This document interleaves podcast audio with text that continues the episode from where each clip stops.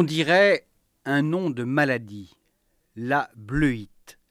Et peut-être était-ce réellement une maladie, une maladie qui a décimé les rangs du FLN pendant la guerre d'Algérie, une maladie insidieuse et mortelle, volontairement introduite dans les maquis algériens par l'armée française. Nous allons y venir en compagnie de M. X qui m'a accordé cette semaine un nouvel entretien. M. X qui, peut-être vous en souvenez-vous, m'a déjà apporté la preuve qu'il avait personnellement joué un rôle important en Algérie. Mais avant d'entendre mon interlocuteur nous raconter dans le détail cette extraordinaire opération d'intoxication, je crois nécessaire de vous donner quelques précisions d'ordre historique. Tout commence le 8 novembre 1956. Ce jour-là, le général Salan est désigné comme commandant de la 10e région militaire et commandant suprême en Algérie. Deux mois plus tard, Salan est convoqué par le ministre résident Robert Lacoste.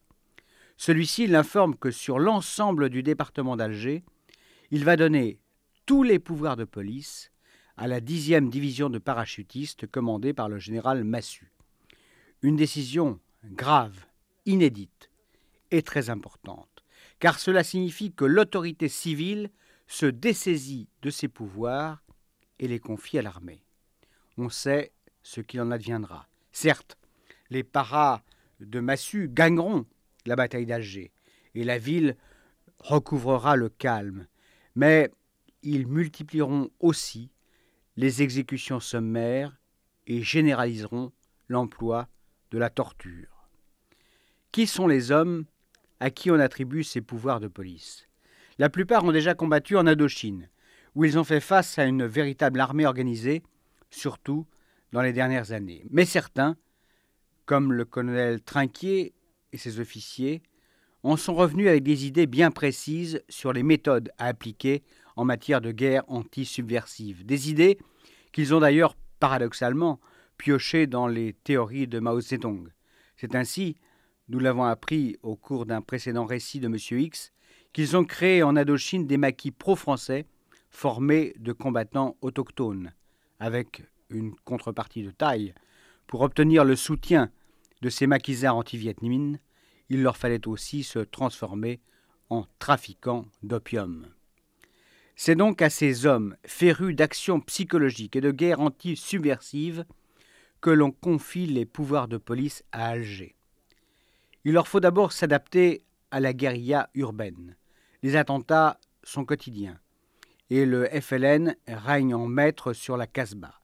Son organisation, parfaitement cloisonnée, compte plus de 1000 combattants et 4500 autres militants sont chargés de les soutenir et de collecter des fonds.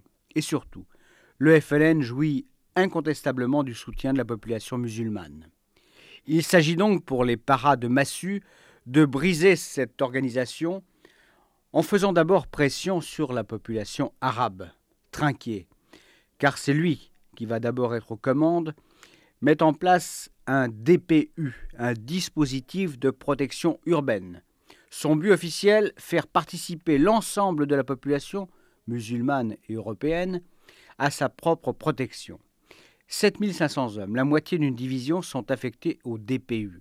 Première tâche, ficher tous les habitants de la Casbah et des bidonvilles. Tous ceux qui veulent échapper à ce recensement sont considérés comme suspects et traités comme tels. Mais surtout, on encourage la délation à grande échelle. Très vite, les résultats sont là. Les chefs locaux du FLN sont pris les uns après les autres.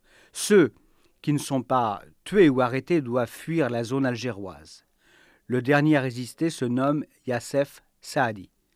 Mais il finit par tomber à son tour. La bataille d'Alger est pratiquement gagnée. Mais ce que l'on sait moins, c'est que cette victoire n'a été possible que parce que des militants du FLN ont été retournés ont accepté de collaborer avec les paras et ont dénoncé les leurs. C'est cela, la bleuite. Pourquoi? Parce que ces traîtres, à leur cause, étaient vêtus de bleu de chauffe, une sorte d'uniforme qui rapidement va terroriser toute la Casbah, la Casbah où désormais plus personne ne fait confiance à personne. Dans un instant, la diffusion de la première partie de mon entretien avec M. X sur cette mystérieuse bleuite.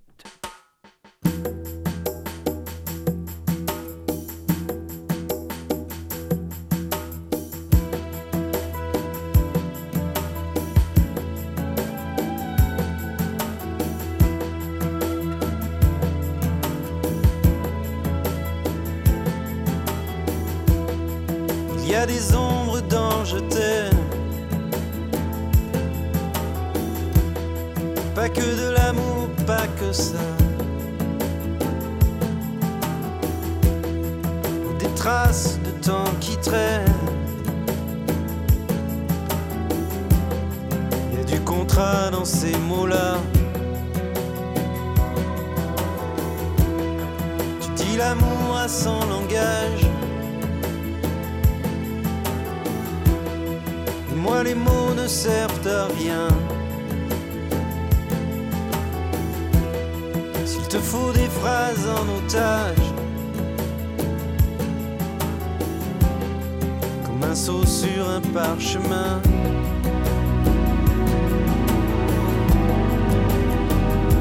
Sache que je sache-le.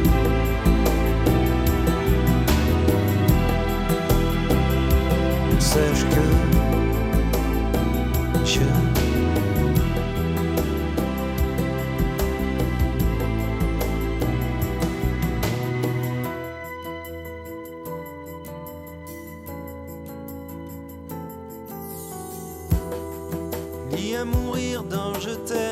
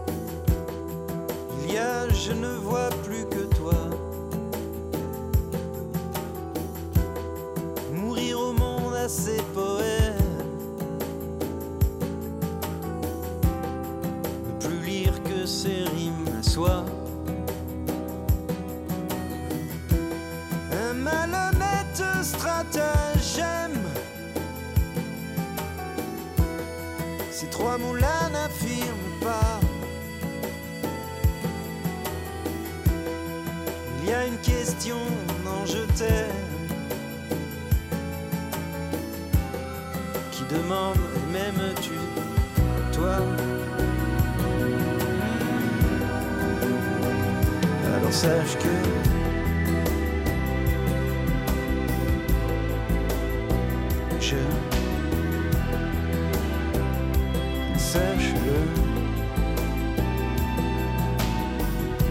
sache que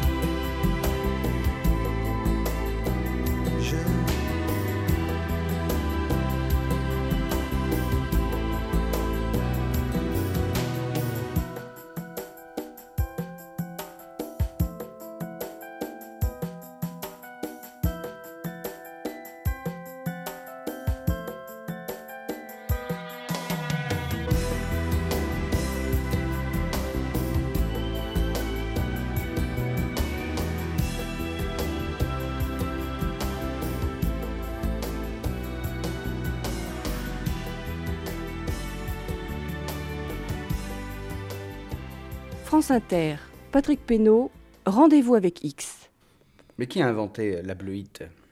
Un type étrange, assez redoutable, le capitaine Léger. Mhm. Racontez.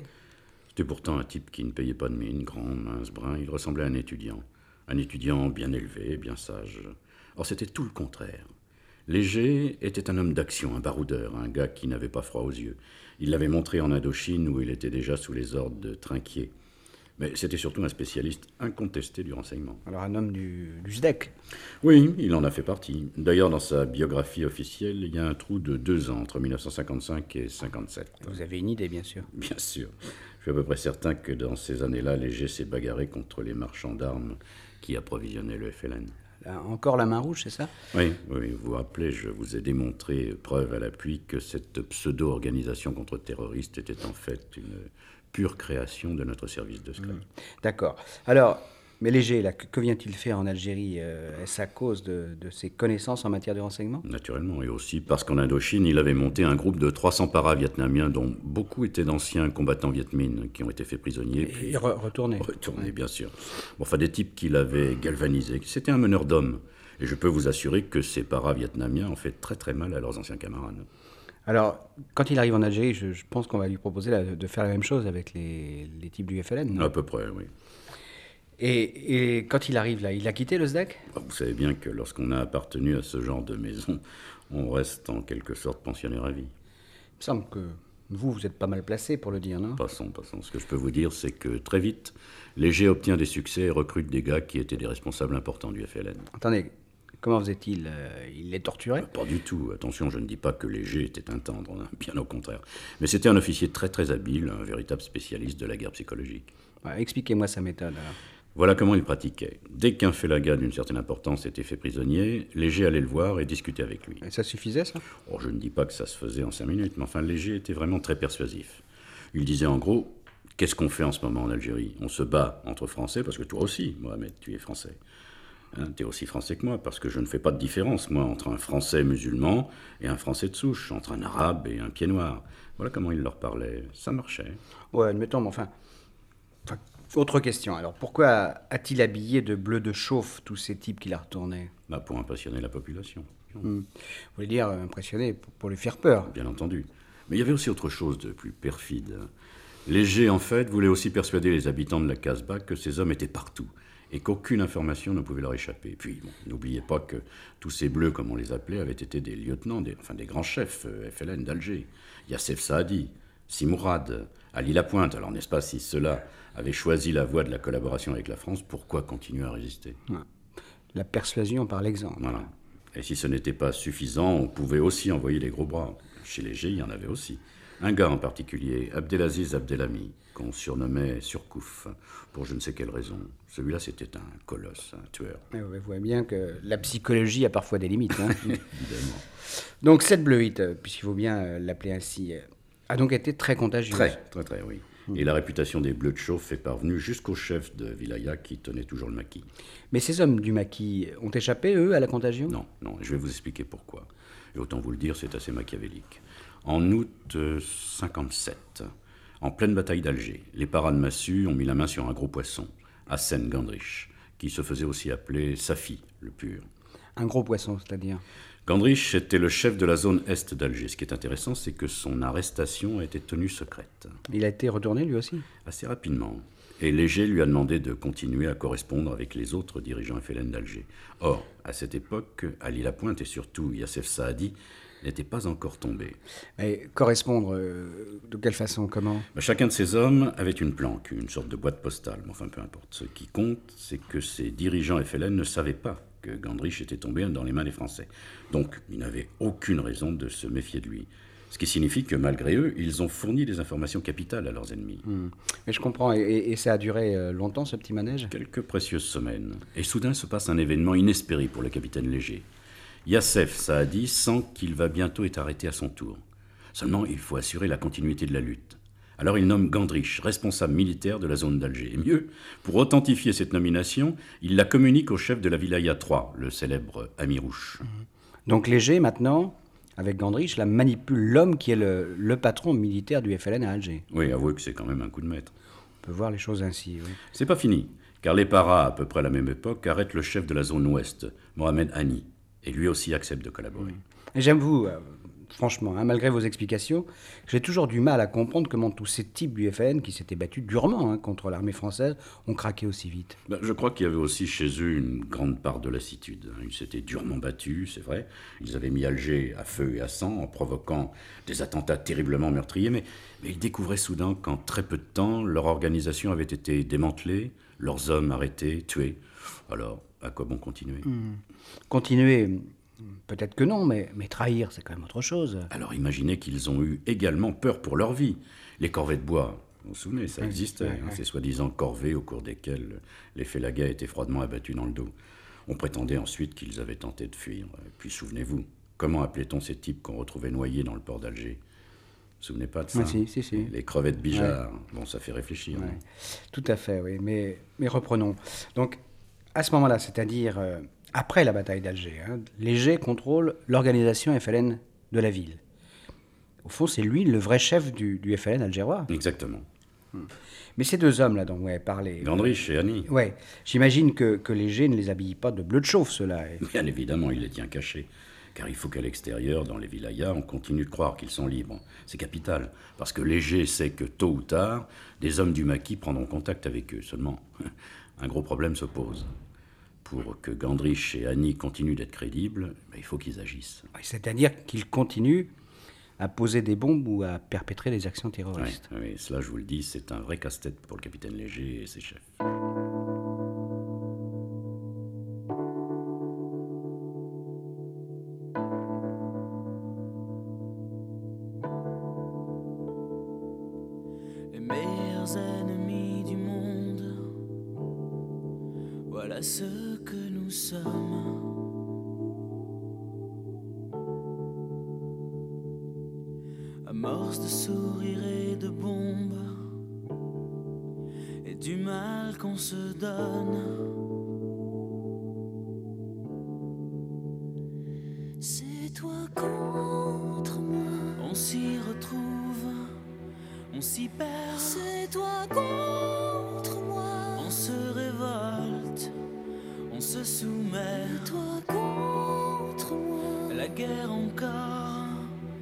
On s'y fait. Mais toi contre moi. Pourvu qu'on reste les meilleurs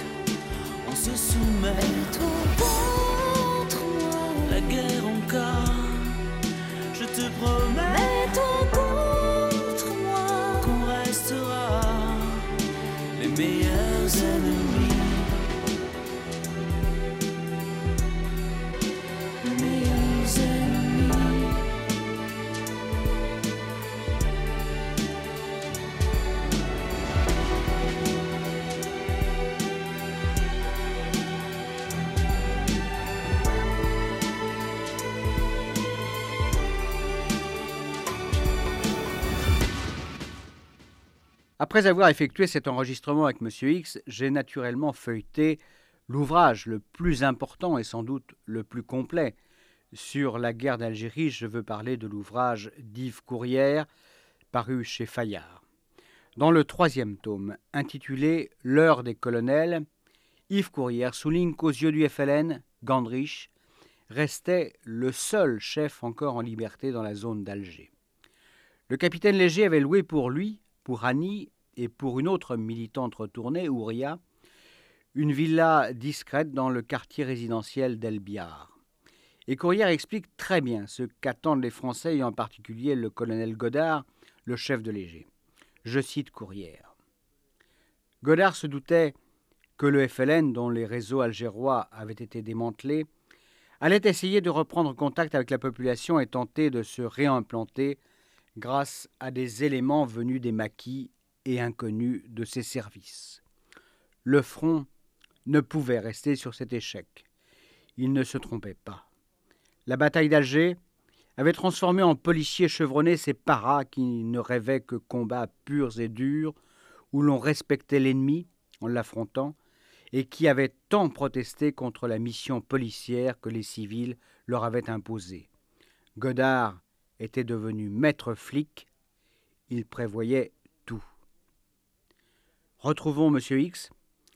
J'ai arrêté l'enregistrement au moment où il me disait que pour être crédible, les chefs FLN arrêtés et retournés devaient obligatoirement passer à l'action. Bon, autant vous le dire tout de suite, les supérieurs hiérarchiques de Léger n'étaient pas chauds pour organiser des faux attentats. D'autant que la population algéroise goûtait le calme qui s'était instauré après la bataille d'Alger. Et, Léger lui-même qui. Oh, lui, lui, c'est autre chose. C'est un fonceur. Cette opération de retournement, c'est son œuvre, c'est sa chose. Et il est bien décidé à la sauvegarder à tout prix. Alors, il a fait le siège de ses supérieurs et il leur a dit euh, il y a urgence. Pourquoi urgence? Bah, Parce que les chefs des vilayas s'impatientaient. Ils avaient envoyé à Gandrich et Annie des armes, des munitions, des grenades, des bombes, et rien ne se passait à Alger. Ça devenait suspect. Puis il y avait un autre, autre chose, il y avait un argument très subtil que Léger a utilisé.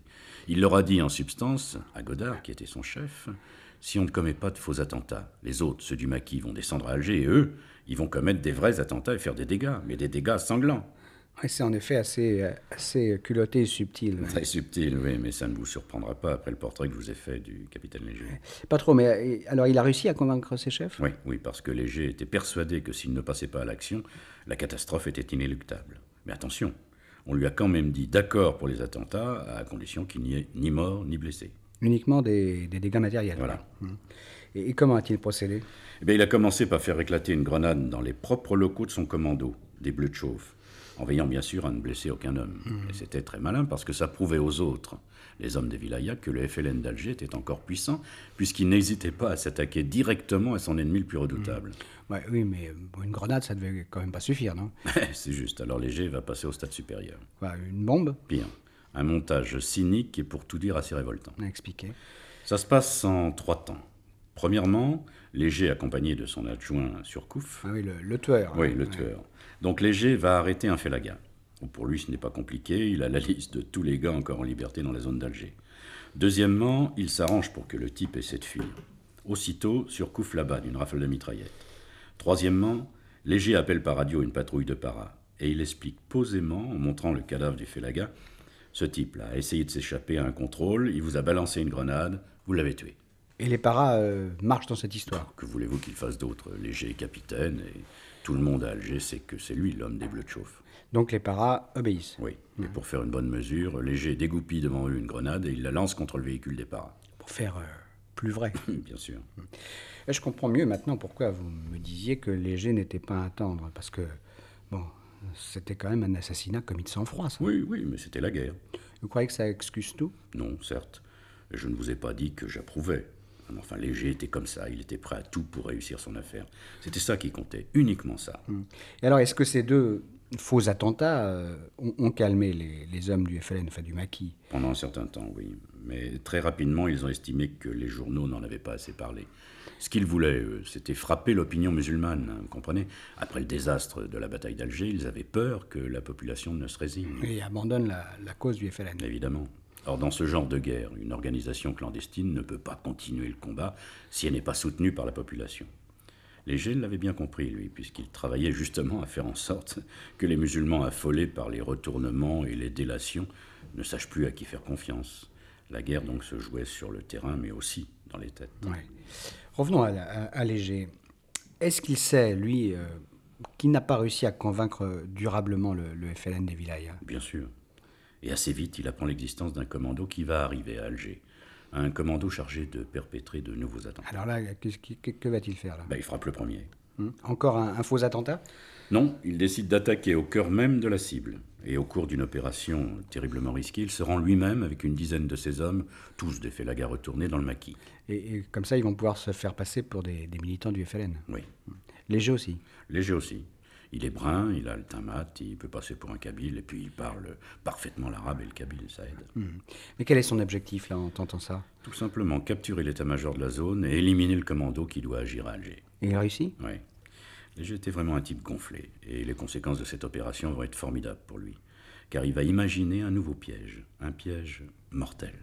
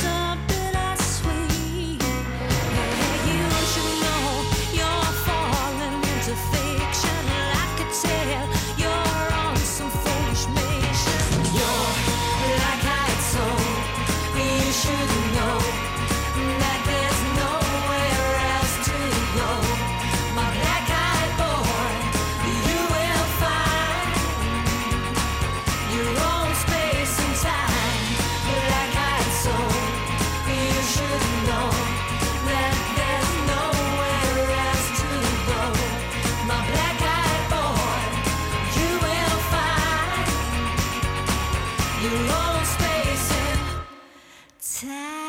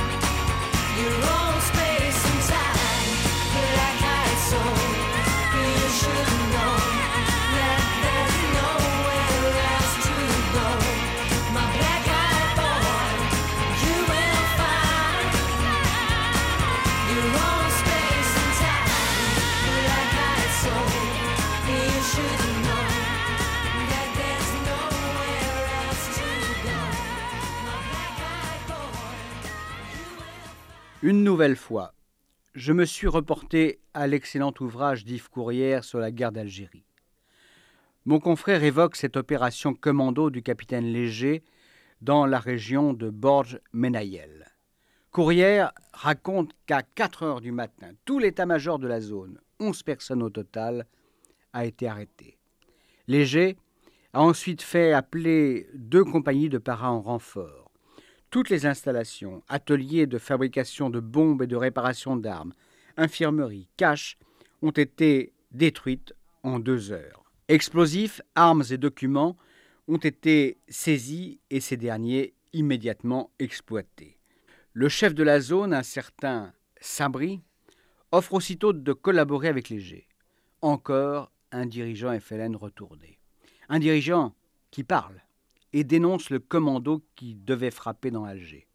En moins de 48 heures, écrit Courrière, Léger vient d'être payé de plusieurs mois d'efforts. La tentative de réimplantation du FLN dans la capitale a fait long feu. Il faudra attendre les derniers mois de la guerre pour que le front puisse à nouveau manifester son autorité sur la ville blanche. Mais reprenons la diffusion de mon interview de M. X. Il disait qu'à l'occasion de cette audacieuse opération dans le maquis, Léger allait imaginer un nouveau piège. Écoutons-le. Léger avait donc mis la main sur des proies très importantes, mais il avait aussi recueilli un grand nombre d'informations très intéressantes. C'est ainsi que beaucoup d'autres hommes et femmes, militants et sympathisants FLN, ont été identifiés et arrêtés. Et parmi eux, une très jeune et jolie fille, Tadjer. Bien sûr, il a, il a dû essayer de la retourner, elle aussi. Hein. Bien sûr. Il a chargé de cette besogne Gandrich, l'ancien chef de la zone est d'Alger. Et apparemment, la jeune Tadjer a accepté de collaborer avec les Français. Pourquoi cet apparemment? Eh bien, apparemment parce que assez rapidement, Gandrich s'est rendu compte que Tadjer était coriace et que ses convictions pro-FLN n'étaient nullement entamées, même si elle feignait de dire le contraire. Hum, alors, comment ont-ils fait? Si on la relâche, a dit Gandrich, elle retournera illico rejoindre un maquis FLN. Hum, donc on la garde Un petit moment, oui, juste le temps de la mettre en confiance. Mais j'avoue, je ne comprends pas pourquoi essayer de la mettre en confiance puisqu'on sait qu'on n'arrivera pas à la convaincre. Parce qu'une idée assez diabolique vient de germer dans le cerveau de Léger. Hum, racontez, alors.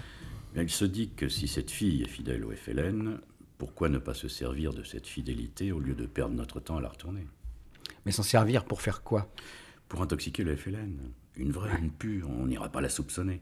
Donc il faut se débrouiller pour lui communiquer des informations erronées, bien sûr, et ensuite la lâcher dans la nature. Il n'aura rien de plus pressé que d'aller transmettre ces informations au FLN. C'est en effet assez, assez diabolique, mais, comment lui communiquer ces fausses informations sans qu'elles nourrissent euh, des soupçons? Là, c'est le deuxième coup de génie de Léger. Il faut, je vous l'ai dit, euh, mettre la jeune fille en confiance, c'est-à-dire lui faire croire qu'on pense vraiment qu'elle a accepté de jouer le jeu des Français. Donc, on la laisse aller et venir dans la villa où Léger cache ses agents retournés. Et lorsqu'elle jette un œil curieux sur les documents qui traînent sur les bureaux, on feint de ne rien voir. Hmm, je commence à comprendre, ces documents, euh, ce sont des faux. Exactement, des documents forgés par Léger à partir de papiers authentiques du FLN. Et que contiennent ces papiers? Des noms, beaucoup de noms. Des noms d'informateurs de Léger, de faux informateurs, bien sûr. Mais Tadjer, en découvrant ces noms, est effaré. Sur ces listes, il y avait le gratin de la Vilaya 3, en particulier le chef de la zone 1, Mayouz, qui était entouré de traîtres. Est-ce que c'était pas quand même un, peu gros? Non, non, non. Tadjer ne pouvait avoir aucun doute sur l'authenticité des documents et sur l'ampleur de la traîtrise. Mais pourquoi? Bah, Parce qu'elle avait quotidiennement sous les yeux des preuves vivantes de la trahison. Ces Gandrich, Annie, Sabri avaient été des membres éminents du FLN. Des chefs respectés, incontestés, et pourtant ils étaient passés du côté de la France. Alors pourquoi les maquis ne seraient-ils pas eux aussi infiltrés, vous comprenez? Ouais. Et Léger espère que, la jeune fille va aller informer le FLN de ses découvertes. Hein, ça. Un jour, Léger lui rend la liberté. bientôt, dit-il, j'aurai besoin de toi. Une mission importante. Tadjer promet de revenir dès que le capitaine fera appel à elle. Mais en fait, dès qu'elle est dehors, elle disparaît. Direction euh, le maquis. Oui. Elle file voir euh, Mayouz, le chef de la zone 1 de la Vilaya 3. Et là, elle déballe tout. C'est le commencement d'une fantastique et sanglante épuration dans les rangs du FLN. Le début d'une réaction en chaîne incontrôlable. Et pourquoi incontrôlable? Non, laissez-moi vous expliquer. Quand la délation est en marche, on ne peut plus l'arrêter. Les hommes dénoncés par la jeune Tadjer ont été torturés. À leur tour, pour échapper à leur bourreau, ils ont dit n'importe quoi, accusés d'autres camarades, et ainsi de suite. Et ces faux, ces faux traîtres étaient immédiatement tués, j'imagine. Naturellement. Ça ne s'est pas arrêté là. Hein. La contagion a gagné la Vilaya 4, celle qui était dirigée d'une main de fer par Amirouche. Et celui-là, c'était un féroce qui avait déjà une tendance naturelle à avoir des traîtres partout. Donc, il a fait fusiller ou égorger des cargaisons de Junoud soupçonnés d'être des espions à la solde des Français. Est-ce qu'on a une idée, une idée chiffrée des dégâts causés par cette entreprise d'intoxication? Après coup, on a estimé que des milliers de combattants FLN avaient ainsi été éliminés par leurs propres frères. Des milliers? Oui. Aussi invraisemblable que cela paraisse, euh, Léger lui-même n'en attendait pas tant, je vous l'assure. Et Tadjer, euh, qui était à l'origine de ce massacre malgré elle? Eh bien, elle a été une des premières victimes de cette campagne de terreur. Je ne comprends pas. Euh, qu'est-ce qu'on pouvait lui reprocher à elle? Mayous savait qu'elle avait été arrêtée par les paras. Pourquoi l'avait-on relâchée? N'était-elle pas elle-même une traîtresse qui ne livrait des noms que pour se dédouaner? Donc Mayous l'a torturée et l'a ensuite exécutée. c'est horrible. Et à votre avis, le capitaine Léger. Savait-il qu'elle finirait ainsi lorsqu'il lui a rendu la liberté? Sans aucun doute. C'était le sort de tous les militants qui avaient été arrêtés. Libérés, ils étaient considérés comme suspects. On a vu la même chose en France dans la résistance. Hmm. Donc il l'a sciemment envoyé à la mort. Oui, mais comme on dit aujourd'hui, ça n'était pas son problème, je vous l'ai dit. Léger, c'était un type qui, lorsqu'il faisait la guerre, n'avait aucun scrupule et ne reculait devant rien. La Bleuite, sur le strict point de vue des résultats militaires, a été une réussite grâce à lui. Enfin, je vous le dis franchement, c'était vraiment la pire des maladies, parce qu'elle avilissait les corps et les âmes. Une belle saloperie en vérité.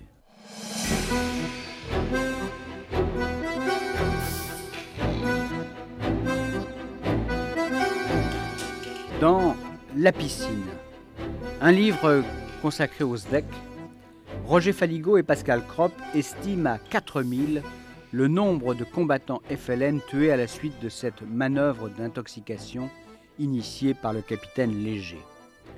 D'autres auteurs citent le chiffre de 5000. Et pourtant, la Bleuite et plus largement toutes ces entreprises de désinformation dont nous a parlé M. X ont-elles été aussi efficaces qu'on le prétend? Je me suis reporté un livre récent écrit par un Américain, Douglas Porsche, sur l'histoire des services secrets français. Je cite cet auteur.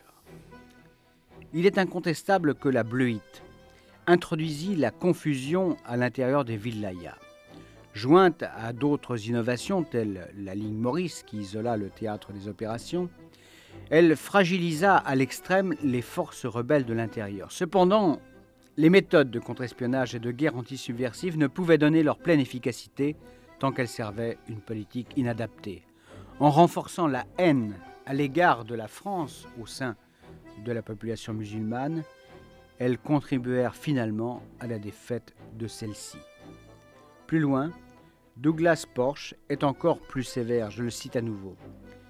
Les services secrets français souffrirent de leur propre bleuite, sorte de délire qui se reporta toujours davantage sur le gouvernement et en fin de compte sur leurs compatriotes. Embourbés dans la lutte, ils se coupèrent de leur base politique et perdirent de vue les buts ultimes d'une guerre qu'ils menaient avec tant de détermination. À terme, ils ne donnèrent à voir d'eux-mêmes que le reflet de leurs adversaires, factieux, brutaux, méfiants et pour finir, déloyaux. Bref, selon cet auteur, ces hommes dont nous a parlé M. X finirent par être victimes d'eux-mêmes. Je vous retrouve samedi prochain pour un nouvel entretien avec M. X.